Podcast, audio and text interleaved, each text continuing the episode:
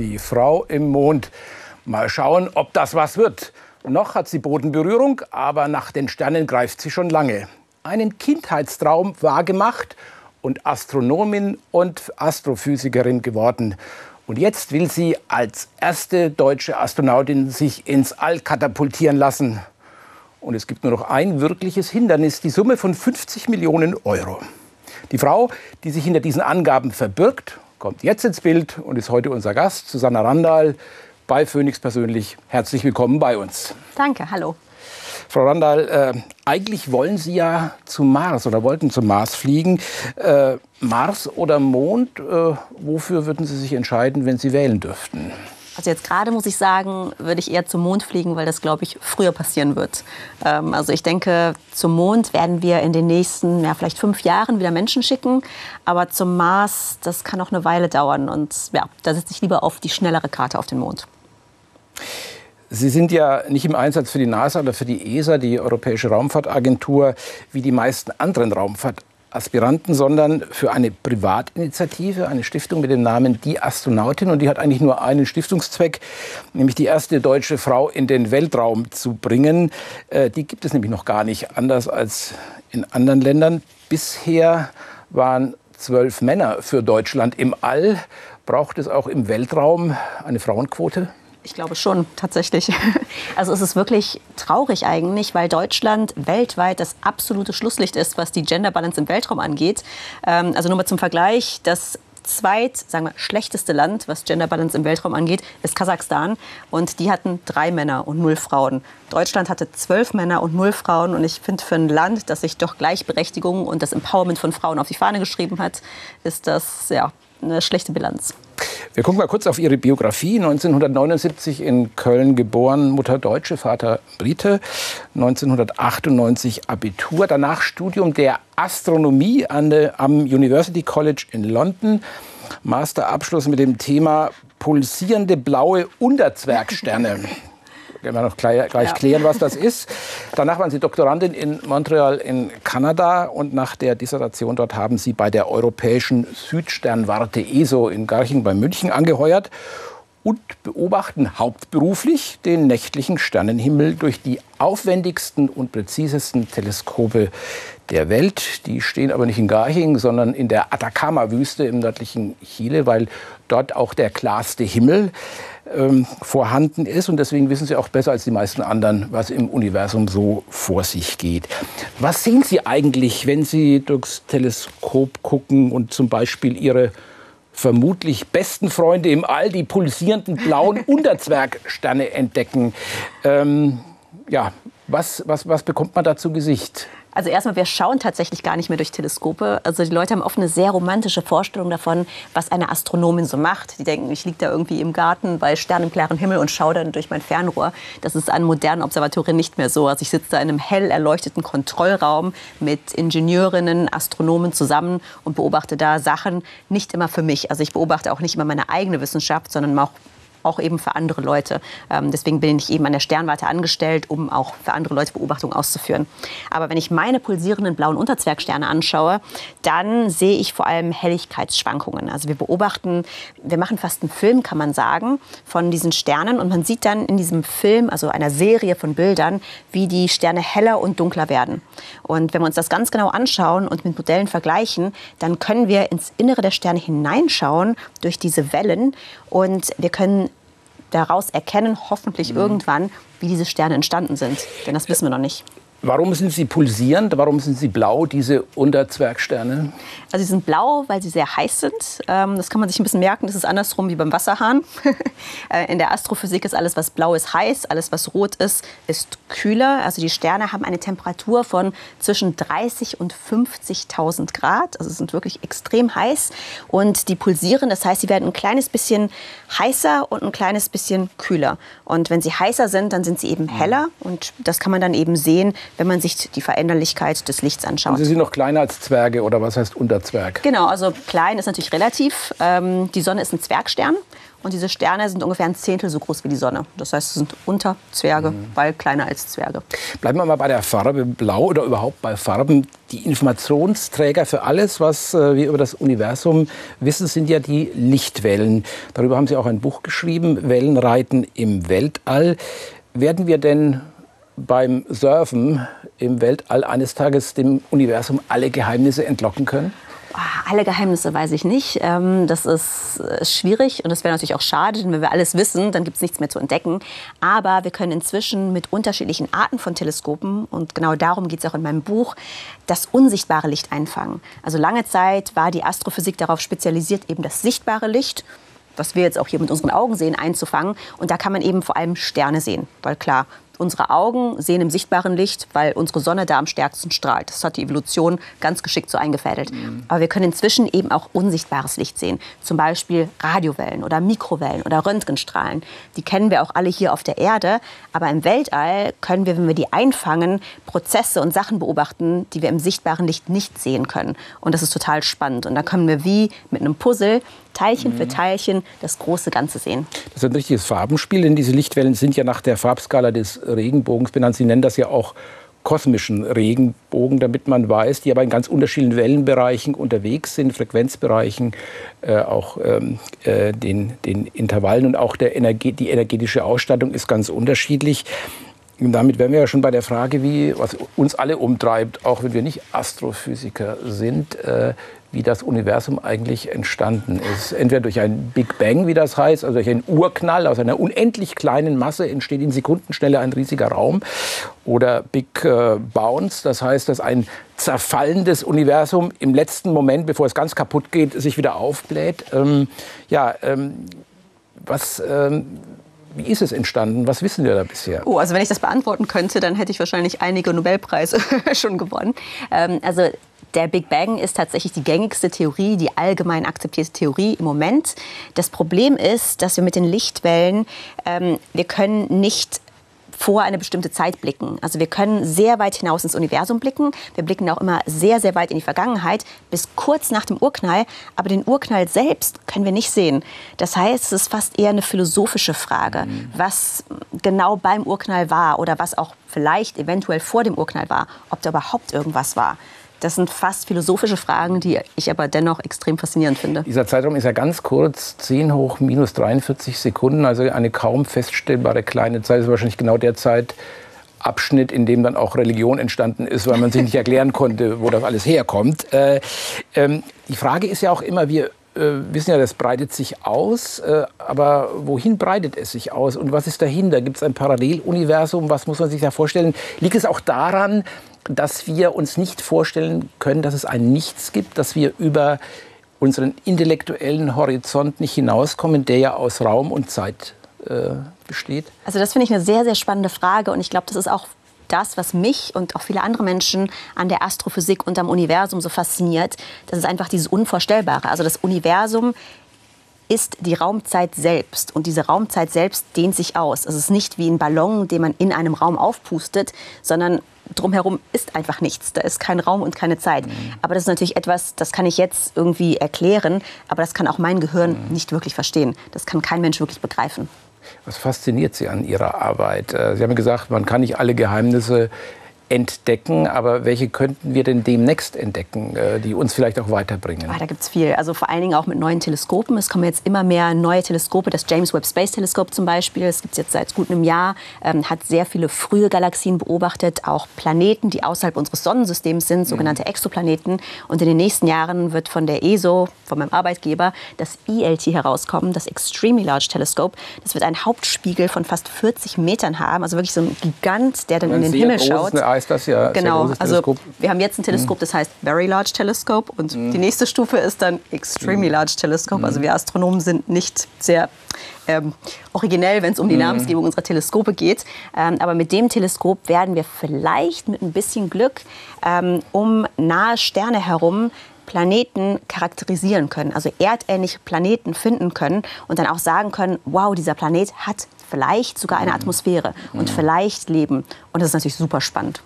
Jetzt wollen wir uns wieder dem Thema äh, Ihrer beruflichen Weiterentwicklung, möglichen beruflichen Weiterentwicklung nähern. Äh, hilft uns denn die Weltraumforschung bei der Lösung irdischer Probleme? Ich meine jetzt nicht die Wettersatelliten, die Telekommunikationssatelliten, die Erdbeobachtungssatelliten, die Klimaschäden aufdecken und so weiter, sondern auch, was in der Forschung passiert, was wir hier auch gut für unsere irdischen Probleme verwenden können. Energieverschwendung, Klimawandel ähm, oder auch äh, die Erderwärmung. Ähm, hilft uns da die Weltraumforschung? Auf jeden Fall. Also was ich am, persönlich am interessantesten an der Weltraumforschung mit Menschen finde, sind wirklich die Experimente am menschlichen Körper oder auch mit Zellgut zum Beispiel. Und da kann man wirklich Grundlagenforschung betreiben, die dann danach in die Medikamententwicklung geht. Mhm. Ein Beispiel ist zum Beispiel Osteoporose was vor allen Dingen natürlich Frauen betrifft. Deswegen brauchen wir auch Frauen im Weltraum, mhm. weil wir eben auch weibliche Probandinnen brauchen, an denen aber wir 72 forschen können. waren ja schon oben, waren nur keine deutschen Frauen gewesen. Ja, aber es sind trotzdem ja, 10 Prozent ja, aller Astronauten. Ja, Dann hat man natürlich immer diesen Gender Data Gap, mhm. wie das heißt, mhm. ähm, dass eben vor allen Dingen an männlichen Probanden Experimente gemacht werden. Das heißt, im medizinischen Bereich ist man äh, bei der Hilfe, bei der medizinischen Hilfe für Männer viel weiter als für Frauen, weil eben viel mehr Männer im Weltall waren. Okay, natürlich nicht nur. also es wird nicht alle medizinische. Forschung im Weltraum gemacht, das mhm. ist ganz, ganz klar. Aber ja, es ist ein Problem, dass eben so wenig Frauen mhm. weltweit im Weltraum waren.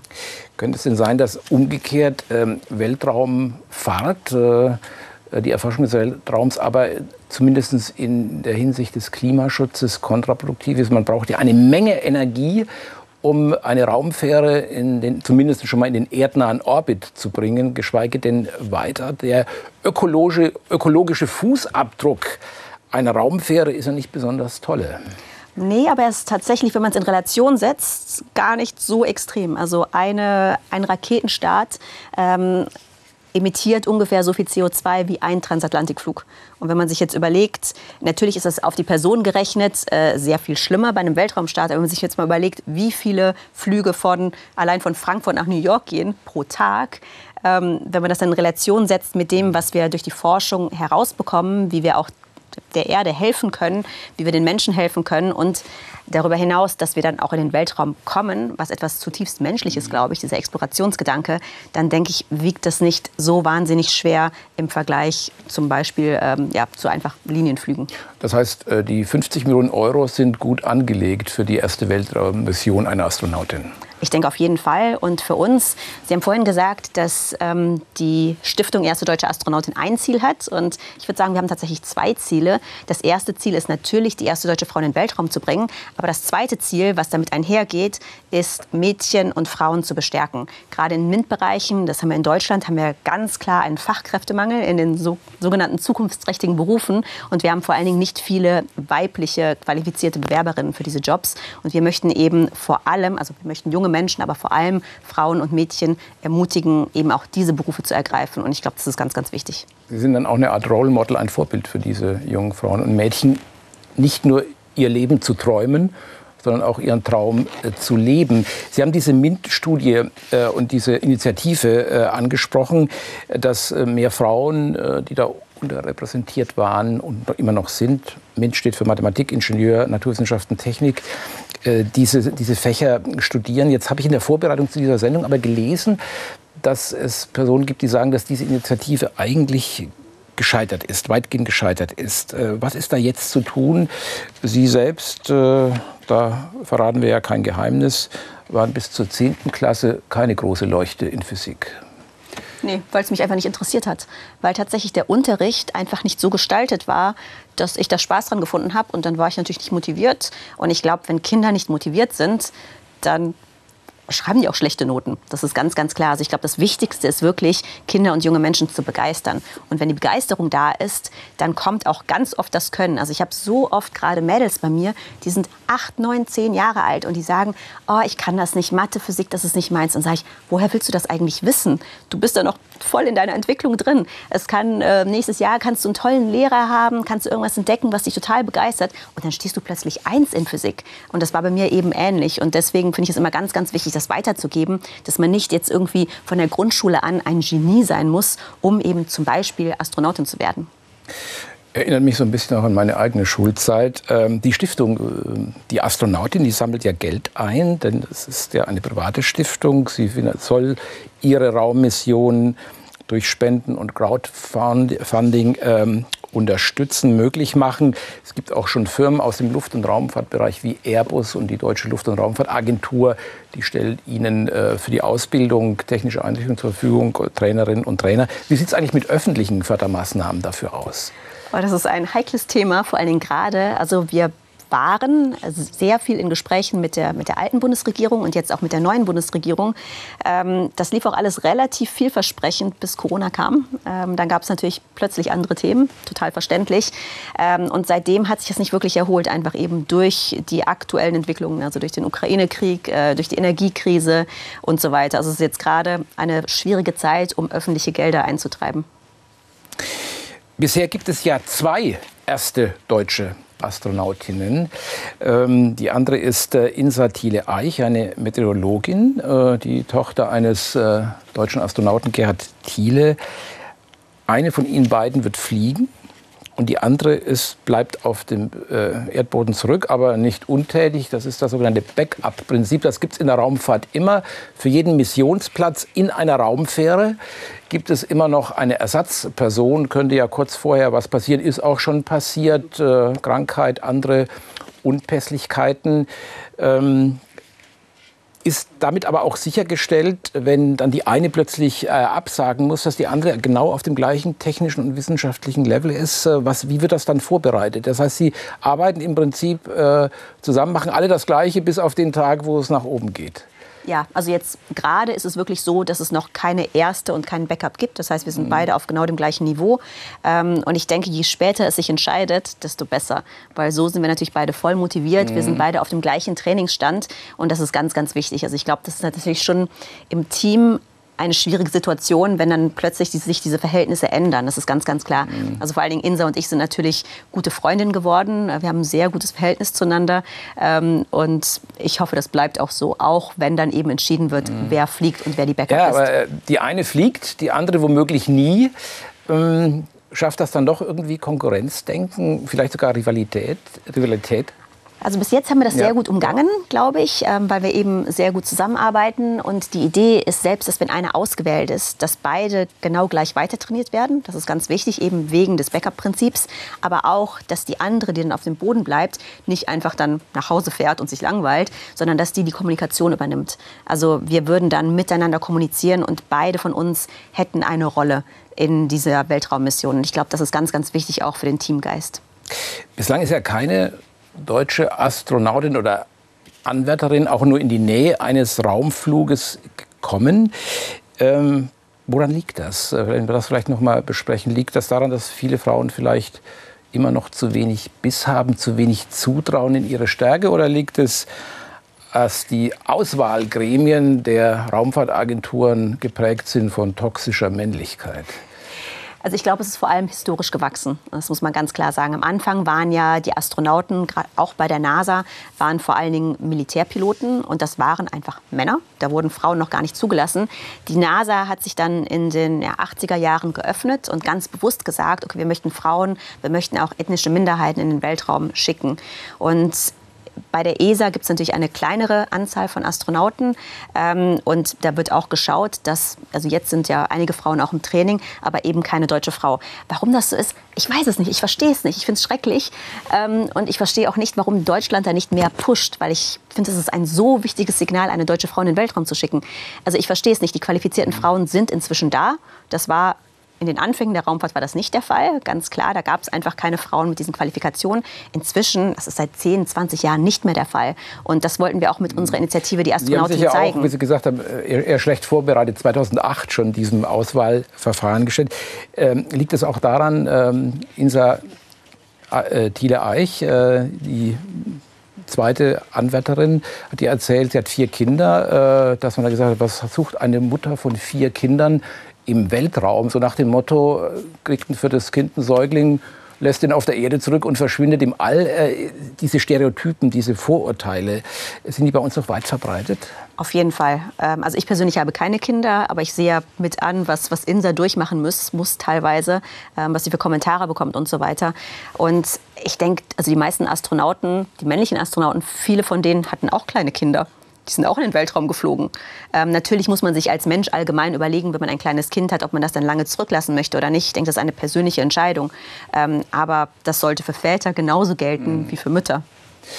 Männer oder Frauen, Väter oder Mütter, die Astronautin, der das ist ein Knochenjob. Äh, äh, das ist die Ausbildung, das Training, die Vorbereitung, auch die Reise in eine überaus lebensfeindliche Umgebung. Ähm, wenn Sie auf der Raumstation angekommen sind, was machen Sie dann dort? Was muss man sich vorstellen? Wie sieht Ihre, Ihr Alltag, Ihr, ich meine jetzt Ihren Forschungsalltag, Ihren wissenschaftlichen Auftrag, möglicherweise Aufträge der Industrie, wie sieht das aus? Also ich glaube, das Erste, was ich machen würde, wäre tatsächlich in die Kuppel zu schweben und da aus dem Fenster zu schauen und mir die Erde anzugucken. Ich glaube, das muss als allererstes drin sein, nachdem ich da meine Kolleginnen und Kollegen begrüßt habe. Aber der Arbeitsalltag danach ist dann sehr, sehr durchgetaktet. Also man hat quasi einen Stundenplan. Das ist ein bisschen wie in der Schule, ähm, nur dass man halt, man hat Zeit zum Schlafen, dann hat man Zeit zum Frühstücken, dann hat man bestimmte Experimente, die werden wirklich eingeteilt wie, wie Fächer in der Schule. Dann muss man Sport machen, zwei Stunden jeden Tag. Das ist ganz, ganz wichtig, weil sonst eben die Knochendichte abnimmt und die Muskeln komplett abbauen.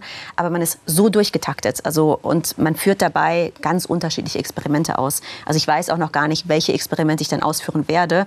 Das wird davon abhängen, was gerade gebraucht wird. Das heißt, weil Sie auch das Thema Frauen angesprochen haben, dass man im Weltraum eben auch, wie sich der weibliche Körper in der Schwerelosigkeit bewegt, noch zu wenig weiß und daran, daraus dann auch Rückschlüsse auf äh, ähm, Frauenheilkunde auf der Erde äh, zu gewinnen. Das gehört auch dann zu diesem Programm. Ja, auf jeden Fall. Also wir haben tatsächlich ein Experiment zu den Augen, was jetzt vielleicht ein bisschen komisch klingt, weil man glauben würde, dass Männeraugen und Frauenaugen gleich sind. Aber tatsächlich haben erste, erste Studien gezeigt, dass sich die Sehkraft von Männern im Weltall öfters verschlechtert als die von Frauen. Aber die Statistik ist noch zu schlecht, als dass man wirklich genaueres weiß. Und wir haben ein Experiment, das wir dann auch durchführen möchten, wenn wir oben sind, um zu sehen, ob das wirklich der Fall ist und wie genau sich unsere Sehkraft dann ändert. Einiges weiß man ja äh, schon, da kommen wir gleich auch noch mal drauf. Äh, ähm, es wurde ja immer kritisiert, Weltraumforschung ist alles viel zu teuer, das Geld könnte man viel besser verwenden. Sie kämpfen immer um Ernsthaftigkeit äh, für die wissenschaftliche Arbeit im Orbit. Inwieweit ist denn der aufkommende Weltraumtourismus für Sie da image-schädigend? Äh, das sind reiche Leute, die den nächsten Kick brauchen. Die gehen auch manchmal völlig unsportlich auf den Mount Everest oder Unternehmen Himmelfahrtskommandos, Tauchfahrt zur Titanic neulich äh, passiert. Ähm, ist das für das Image einer ernsthaften äh, Raumfahrt, einer ernsthaften Raumfahrtforschung äh, abträglich? Ich glaube, fürs Image ist es nicht gut. Ich werde auch sehr, sehr viel darauf angesprochen. Dann sage ich immer, nein, nein, nein, wir möchten zu wissenschaftlichen Zwecken dort hoch, nicht einfach, weil wir eine Gaudi machen möchten, äh, wie das einige reiche Menschen tun. Auf der anderen Seite sehe ich persönlich den Weltraumtourismus gar nicht so negativ, weil er uns auch technologisch sehr vorangebracht hat. Also SpaceX, die Firma von Elon Musk, ohne die würden wir jetzt mit dem Russland-Konflikt vielleicht gar keine westlichen Astronauten zur Raumstation schicken können. Was ähm, bisher ja mit den Trägerraketen genau, der Russen passiert ist. Genau, und jetzt ähm, passiert es auch wieder unter einigen Abkommen. Ähm, aber in der Krisenzeit mhm. war es natürlich extrem schwierig. Oder es wäre vielleicht auch extrem schwierig, wenn die Amerikaner auf die Russen angewiesen wären, jetzt gerade in der jetzigen Zeit. Das heißt, ich sehe die Technologie und auch gerade die Wiederverwertbarkeit von Raketen, die mhm. SpaceX ja wirklich mhm. selbst entwickelt hat, sehe ich durchaus positiv. Also das ist, man kann nicht sagen, Weltraumtourismus und vor allem kommerzielle kommerzielle Raumfahrt ist an für sich schlecht. Sie bringt eben auch viele Vorteile. Das heißt, Sie profitieren dann auch davon, äh, auch wenn einige dann dahin fahren, äh, nach dem Prinzip, wenn es dem Esel zu wohl wird, geht aufs Eis. Äh, das ist ja auch sicherlich äh, für manche durchaus eine körperlich sehr anstrengende Sache, wenn sie nicht richtig trainiert sind. Also äh, was muss man denn eigentlich, was ist die Mindestvoraussetzung, äh, um in den Weltraum zu kommen? Man muss einen Flugschein machen, man muss fit sein. gelten dafür Touristen dann andere Kriterien? Also man muss ein bisschen unterscheiden. Ähm was, um was für einen Weltraumflug es sich handelt. Ähm, es gab ja auch diese sogenannten Suborbitalflüge, wo einmal nur die Kapsel hochgeschossen wird und die kommt dann innerhalb von 15 bis 30 Minuten wieder runter. Und da hat man dann ja, fünf Minuten Schwerelosigkeit mhm. ungefähr. Und bei solchen Flügen reichen tatsächlich, ich glaube, es sind drei Tage Training, ähm, mhm. ähm, wo man einfach mit den Notfallverfahren vertraut gemacht wird. Also da muss kein wirkliches Training stattfinden. Und der Großteil des Trainings, den wir absolvieren, ist tatsächlich gar nicht körperliches Training, sondern ganz, ganz viel Theorie. Mhm. Also wir lernen viel über eben die Raumstation, wie die Systeme funktionieren, wie die auch repariert werden könnten. Wir lernen extrem viel über die Experimente. Und diese Sachen muss man natürlich mhm. nicht lernen, wenn man nur als Tourist oder Touristin in den Weltraum fliegt. Schwerelosigkeit kann man auf der Erde ja auch erzeugen durch die sogenannten Parabelflüge, in denen man im Flugzeug also ständig parabelnd fliegt. Das gehört ja auch zu Ihrem Trainingsprogramm. Sie haben gerade schon über die Augenforschung gesprochen, die Unterschiede von Männern und Frauen im All. Ähm, jetzt gibt es eine neue Studie der Europäischen Raumfahrtagentur ESA, die zu dem eindeutigen Ergebnis kommt, dass Frauen die viel geeigneteren Astronautinnen oder Astronauten sind. Sie verbrauchen ähm, bei Raumfahrtmissionen weniger Energie, weniger Sauerstoff, weniger Wasser. Sie haben weniger Ausdünstungen. Auf einer Langzeitmission zum Mars müsste man nach diesen Berechnungen 1,7 Tonnen Nahrungsmittel weniger mitnehmen, wenn die Crew nur aus Frauen bestünde. Das spart Transportkosten und entlastet die Raumfähre von Ballast. Äh, Frauen sind auch durchschnittlich kleiner, also mehr Platz in der Kabine. Wird der Mars zu einem Planet der Frauen? Vielleicht. Das ist ja eigentlich lustig, weil eigentlich Venus immer mit Frauen assoziiert wird und der Mars eher mit Männern, mit dem Kriegsgott und dem Männlichen. Ähm, aber klar, also wir haben diese Studie sehr wohlwollend zur Kenntnis genommen. Also wir haben uns sehr darüber gefreut, natürlich bei der Astronautin. Ähm, aber klar, es ist ja logisch. Es, es liegt ja komplett auf der Hand, dass ein groß gebauter Mensch, ein muskulöser Mensch vielleicht, einfach mehr Energie benötigt als jetzt ein kleiner Mensch. Und das ist ganz lustig, weil sowohl Inse als auch ich sind beide so klein und zierlich. Ähm, und somit nach dieser Studie perfekt für die Raumfahrt geeignet. Äh, trägt das auch zur Entmystifizierung der Raumfahrt ein bisschen bei? Es soll ja eigentlich normal werden. Äh, gerade Sie sind ja auch motiviert, äh, Raumfahrt, die Erkundung des Weltraums zu etwas Normalem zu machen für die Zukunft. Das kann man sich heute noch kaum vorstellen. Ist das, und vor allen Dingen ist das auch für Menschen zuträglich, längere Zeit im All zu bleiben? Leider nicht. Also es gibt wirklich sehr beunruhigende Studien, ähm, gerade was auch die Hirnforschung angeht. Also dem, dem Muskelschwund und dem Knochenschwund, den ich vorhin angesprochen habe, dem kann man eben mit Sport sehr gut entgegenwirken. Also in den Anfängen der Raumfahrt sind die Leute nach längeren Missionen sind die wirklich komplett, sie hatten keine Muskeln, die konnten nicht mehr selbstständig stehen. Inzwischen kommen die teilweise trainierter wieder als vor der Raumfahrtmission, einfach weil sie so viel gezielt Sport machen. Das heißt, das kann man gut kompensieren. Aber es gibt einige Sachen, zum Beispiel im Hirn ähm, gibt es Studien, die sehr beunruhigend sind. Also dass wirklich die kognitive Fähigkeit mhm. nach langen Aufenthalten kann man das nachlässt. Auch, äh, trainieren? Wir sagen, also die, manche Raumfähre ist eine Art Muckibude, da kann man, äh, kann man fit bleiben oben, aber auch was die kognitiven, die mentalen Dinge angeht, kann man das auch trainieren? Also bis zum gewissen Grad kann man sicher Übungen machen. Ähm, klar, Gehirnjogging hält ja auch fit, ähm, aber es ist einfach die Schwerelosigkeit, die das Gehirn verändert. Und ähm, dem entgegenzuwirken, vielleicht wird es in der Zukunft mhm. irgendwelche Techniken geben. Ich weiß es nicht, aber im Moment ist das wirklich ein fast nicht zu lösendes mhm. Problem. Das andere Problem ist natürlich, dass wenn wir zum Mars fliegen, dass wir dann der kosmischen Strahlung ausgesetzt sind. Die haben wir im Erdorbit weniger. Aber auf dem Flug zum Mars ähm, würde man auch eine sehr hohe Strahlenbelastung bekommen. Also das heißt, gesund sind solche Langzeitmissionen mhm. wahrscheinlich erstmal nicht. Die Raumfahrt hat auch Opfer gefordert, einige. Ähm, haben Sie Angst oder so etwas wie Angst, wenn Sie daran denken, dass Sie da möglichst, äh, möglicherweise demnächst hochgeschossen werden? Klar. Und ich gehe da auch ganz offen mit um. Klar habe ich Angst. Ähm, aber für mich ist die Angst kein Grund, etwas nicht zu tun. Also für mich ist die Angst so ein eine Warnung, ein Indikator, dass ich denke, okay, das muss ich mir ganz genau anschauen.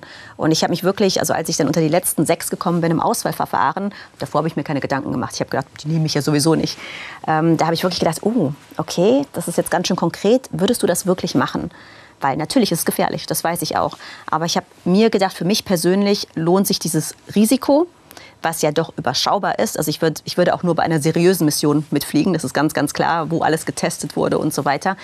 Und für mich lohnt sich dann das Risiko dafür, was ich persönlich dafür bekomme und auch für das, was ich hoffentlich dann der Welt mitgeben kann. Sollten Sie die Auserwählte sein für eine Reise ins All, kommen Sie gesund zurück. Dankeschön. Susanna Randall bei Phoenix persönlich, herzlichen Dank, dass Sie hier waren.